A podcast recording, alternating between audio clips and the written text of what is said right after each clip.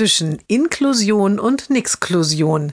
Jeden Montag eine neue Geschichte im Blog von Kirsten mal zwei. Heute zum Welt-Down-Syndrom-Tag. Der Junge lernt rechnen. In der Grundschule wurde zuerst mit roten und blauen Holzplättchen addiert. Der Junge mochte aber keine Farben und hatte immer alles in Grau in sein Heft gemalt.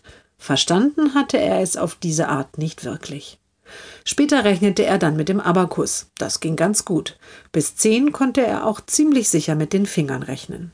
Die Mutter hatte den Lehrern einmal das Yes We Can Material vorgeschlagen. Hm, das haben wir uns schon angeschaut, sagten diese, aber das fanden wir nicht so toll. Jetzt an der weiterführenden Schule hat er eine Lehrerin aus einem anderen Bundesland. An ihrer alten Schule wurde ganz spezielles Rechenmaterial entwickelt. Das möchte sie jetzt auch mit dem Jungen machen. Der Abakus verschwindet im Schrank. Doch nach einem Schuljahr lässt sie sich an eine andere Schule versetzen. Die nächste Mathelehrerin ist ein großer Fan vom Montessori-Material. Sie schafft erst einmal Rechenperlen an. Doch mit denen spielt der Junge lieber, als er rechnet. Gut, dass bald schon wieder ein neuer Sonderpädagoge kommt. Bei ihm wird grundsätzlich mit dem Zahlenstrahl gerechnet. Fingerrechnen ist verpönt. Der Junge bekommt nur dann ein Lob, wenn er ohne Finger gerechnet hat.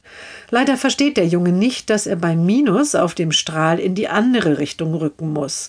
Mit den Fingern hatte das immer gut geklappt.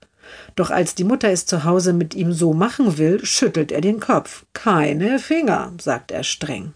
Die Mutter gibt schließlich auf, setzt sich aufs Sofa und blättert in einer Fachzeitschrift. Dort fällt ihr Blick auf einen Artikel, in dem ein Experte zitiert wird. Er sagt, die meisten Kinder mit Down-Syndrom sind in Mathematik eben doch sehr, sehr schwach.